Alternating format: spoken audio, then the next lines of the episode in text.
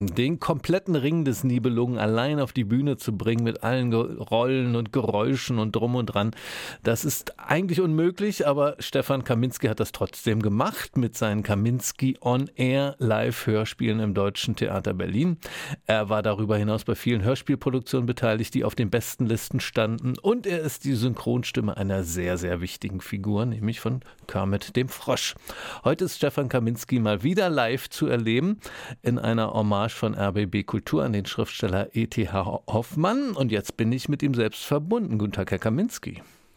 Ich bin aber nicht E.T.A. Hoffmann. Nein, sind das Sie klang nicht. gerade so, als wären Sie mit E.T.A. Hoffmann verbunden. das wäre auch nicht schlecht, aber ich bin jetzt erstmal glücklich, dass ich Sie habe.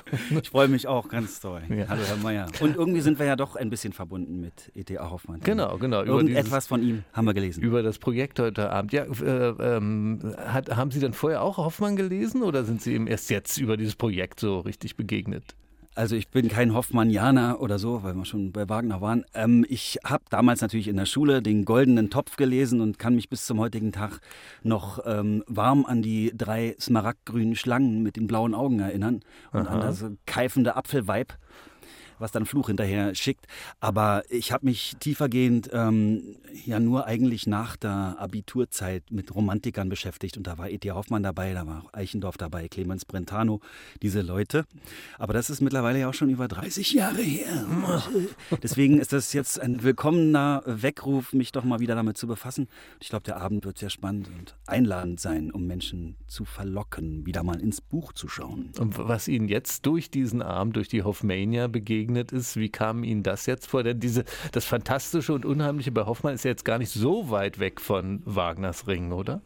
Nee, das ist das, ja, das ist mir damals auch aufgefallen, dass diese ganze Ringparabel, sag ich mal, also ein, ein, ähm, ein, eine Parabel auf die Welt ist, auf das Weltgeschehen. Natürlich ist es fantastisch, äh, Göttern und, und äh, Zwergen und Drachen und so zu begegnen, aber das, was sie umtreibt, finden wir alltäglich äh, in der U-Bahn und oder in irgendwelchen Bürohäusern oder in Ehen oder ja, und in, in den Wegen von jungen Menschen, die ins Leben hinaustreten. Insofern ist da immer ein Keim von Wahrheit und Wirklichkeit in dem Fantastischen drin und umgedreht. Finde ich auch gut. Jetzt habe ich Sie zu Wagner weggelockt, selber schuld. Eigentlich wollte ich Sie ja nach Hoffmann fragen, was Ihnen denn da bei Hoffmann jetzt begegnet ist, mit den Texten, die Sie heute Abend performen werden. Also wir haben ja heute Abend äh, vor allem ähm, als Kernstück der Dinge, die ich lese, Auszüge aus dem Roman über E.T.A. Hoffmann. Mhm. Von Norbert Krohn, der Roman? Genau, von Norbert Krohn, der auch den Abend ähm, als Erzähler moderieren wird. Und ich bin sozusagen da für die äh, Streiflichter, die aus sowohl seinem Roman kommen, als auch aus Briefen von E.T.A. Hoffmann und Zeitgenossen. Sodass wir einen Einblick bekommen ein bisschen in das Leben dieses inspirierten, ähm, ja, fleischig, lebenslustigen Beobachters, der sowohl musikalisch und vor allem natürlich literarisch einiges hinterlassen hat. Und ähm, ich werde mich da hineinwerfen. Da ist viel Witz in diesem Abend, es ist auch äh, Tragisches dabei. Es sind äh, spannende Streiflichter, wie, wie, ich schon sagte. Und das ist eine bunte und schnelle Reise durch ein sehr wertvolles Leben, was heutzutage viele noch ja, zeitgenössische Literaten ja auch immer wieder aufgreifen. Und äh, in der Ankündigung heißt es jetzt, Sie werden die Texte performen. Was heißt denn jetzt performen für heute ja, ja, darf man jetzt nicht vergleichen mit im Ring des Nibelungen oder, oder Kong oder meinen Shows, die ich gemacht habe. So ist das natürlich nicht. Ich lese ja auch viele Hörbücher und andere mhm. Texte, wo man sich eher etwas zurückhält und den Text transportiert und die Geschichte versucht plastisch zu machen. Das Schöne an dem, was Norbert Krohn geschrieben hat, ist, dass die Figuren tatsächlich sehr plastisch, fast ausgestanzt einem da so entgegenspringen in Wirtshausszenen und so weiter und auch in berührenden Episoden. Und da gibt es ein paar ähm, Köpfe darunter, die sich auch ein bisschen exaltierter darstellen lassen oder in, in, in die Tiefe gehen. Und da werde ich mich in den wörtlichen Reden, die da vorkommen, ein bisschen hinauswagen über das Sprecherische hinaus und werde ein mhm. bisschen spielen. Aber ich habe da keine ähm, Äpfel oder ähm, in irgendeiner Weise, ähm, äh, ich wandere nicht von A nach B und habe auch keine Requisiten dabei. Aber ich lese gestisch. Das ist immer mein Ziel und mhm. mein Ziel ist auch, wahrhaftig dabei zu sein. Ich hoffe, ich kann die Menschen ein bisschen ähm, verzaubern damit. Das tun Sie ganz bestimmt heute Abend. Ich würde gerne noch mit Ihnen äh, schauen auf das, was Sie auf der Hörspielstrecke machen. Sie haben mal gesagt, Hörspiele machen, sprechen, spielen, das ist eigentlich das Beste. Warum denn das?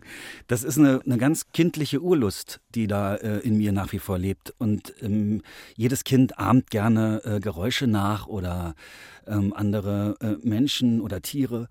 Und das habe ich früher auch schon gemacht. Und ich habe auch immer gerne Hörspielplatten gehört und oder Radiohörspiele. Und irgendwann fing ich an, mit einem eigenen Mikrofon und einem Kassettenrekorder das Ganze selber auch zu machen. Entweder nachzuahmen zunächst mal, die alte Buratino-Platte zum Beispiel mit Carmen Meyer Antoni als Buratino, eine alte DDR. Märchenplatte oder Geschichtenplatte. Die habe ich immer nachgesprochen und gespielt, Max und Moritz. Und irgendwann kamen die eigenen Geschichten, eigene fiktive mhm. Radioshows und so weiter. Und ab 96 war ich halt damals beim ORB und habe mein Praktikum begonnen und da begann die Zeit mit dem Hörspiel. Beim das Ostdeutschen Rundfunk Brandenburg, wenn ich das ja. ergänzen darf.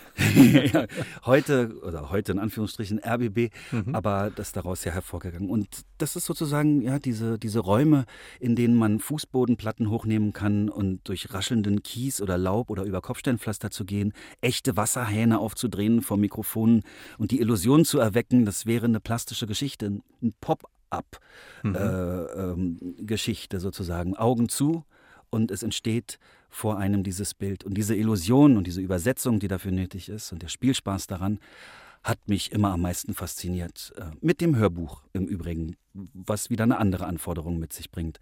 Aber das ist immer noch so, dass mir das am meisten gefällt und ich das für ein sinnliches Erlebnis halte. Und wenn Sie, wenn jetzt solche Projekte auf Sie zukommen, kommen, Hörspiel oder Hörbuch, wonach wählen Sie die aus? Was machen Sie da am liebsten? Hm. Also Radiohörspiele, ähm, das ist die Palette ganz bunt. Vom Feature, also einer Radiodokumentation, wo ich ganz einfach Zitator bin oder ein Erzähler eines Textes wie bei einer Doku. Das mag ich, weil es so subtil ist und einfach transportiert, relativ unaufwendig. Und dann mag ich Kinderhörspiele, weil ich da stimmlich extemporieren kann und in die Figuren gehen kann zum Beispiel. Oder mhm. solche auch mal. Warum nicht? Oder äh, dann gibt es eben die Erwachsenen-Hörspiele und Krimis und Thriller, wo man eben wirklich ins Geweide von, von ja, menschlichen oder figürlichen Schicksalen gehen kann, da in die Tiefe langen kann, in seiner eigenen Biografie fummeln, gucken, wie man diese Figur äh, wahrhaftig äh, rüberbringt. Also wo es wirklich um ja, tiefschürfende ja, Tragödien auch geht oder Dramen. Und das ist alles was anderes, aber dem zugrunde liegt immer der Spielspaß und die Freude mhm. an der Sprache und bei Hörspiel eben auch an der Begegnung mit Kollegen. Und bei Hörbüchern, Entschuldigung, ich das kurz noch, mhm. bei Hörbüchern ist es so, dass ich äh, am liebsten die Dinge nehme, die bei mir auch auf der Nachttischkante liegen würden. Allerdings ist das ein, ein großer Wunsch. Nicht immer kommen Dinge, die auch äh, der eigenen Begeisterung äh, von vornherein entsprechen. Aber ich nehme furchtbar gerne durch alle Genres hinweg Angebote an, schaue mir den Text an. Und wenn ich sehe, Sprache ist interessant, Geschichte ist spannend oder ich kann die Spielwiese aufmachen, dann tue ich das. Und das ist eigentlich fast alles, was mir angetragen wird so ich Zeit habe. Und das ist toll. Herr Kaminski, äh, Ihre Kaminski und Air Auftritte, die ich vorhin schon mal erwähnt habe, die sind ja legendär, eben mit Rheingold, Walküre, Götterdämmerung und anderen Geschichten. Das haben Sie jetzt aber länger nicht gemacht. Ist diese Zeit mit solchen Auftritten denn vorbei für Sie? Die ist jetzt schon äh, ziemlich lange, ähm, ja, wie sagt man, äh, im Pending-Modus. ich habe das 2007 äh, begonnen mit dem Ring und 2016, 2015 äh, am Deutschen Theater ähm, im Großen Haus abgeschlossen. Das war eine lange, lange Zeit. Es ist sehr aufwendig, das Ding auf Tour zu bringen. Und es war vor allem im Herzstück mit dem Wagner-Jahr 2013 eine große Aktion. Und mich hat es hingerissen, ähm, einfach zu sagen, hier ist jetzt ein toller Bogen, es gibt eine DVD-Box dazu, es ist gebannt, es ist da und ähm, jetzt widme ich mich etwas Neuem. Und wie das Leben so spielt, da kommen äh, Dinge plötzlich hinzu, die einem vielleicht daran hindern, ähm, äh, da kreativ loszulegen und eine neue Show rauszuledern. Ich gehöre nicht zu den Menschen, die das so ausscheiden, sage ich jetzt mal, nicht negativ gemeint, sondern die ständig irgendwas produzieren, das muss irgendwie raus wollen. Und da mhm. ich sehr viel in Studios gearbeitet habe, was ich mit Begeisterung bis heute tue, äh, als Interpret, äh, hat das einfach überhand genommen. Ich hatte bisher noch keine ähm, Zeit, etwas Neues zu fassen, habe aber viele Dinge in der Schublade. Das gehört zu meinen größten Wünschen, wieder auf die Bühne zu gehen mit Geräuschinventar oder vielleicht auch nur mit Lichtkegel und einem Mikro und wieder viele Stimmen aus mir heraus äh, in ein Publikum hinein äh, äh zu lassen Und das wird sein. Aber es gibt Phasen im Leben, in denen man mit solchen Dingen mal eine Pause macht. Das ist bei mir ähm, so gewesen in all den Jahren bis heute. Und heute Abend machen Sie ja wieder einen kleinen Anfang immerhin mit Ihrer E.T. Hoffmann. Performance. Zum Beispiel. Die ist ja nur nicht von mir. Das ist auch wieder etwas, was ich annehme und dann interpretiere. Aber darauf freue ich mich. Auch hier sind Begegnungen drin, hier ist Publikum drin.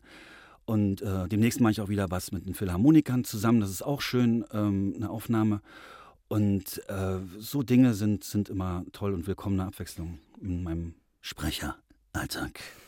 Heute Abend mit Hoffmania, eine feuerwerkhafte Hommage an E.T. Hoffmann soll das werden. Beginnt um 20 Uhr im Ballhaus Wedding. Natürlich auch mit Wein. Hoffmann war auch ein großer Weintrinker, auch mit Musik von ihm selbst.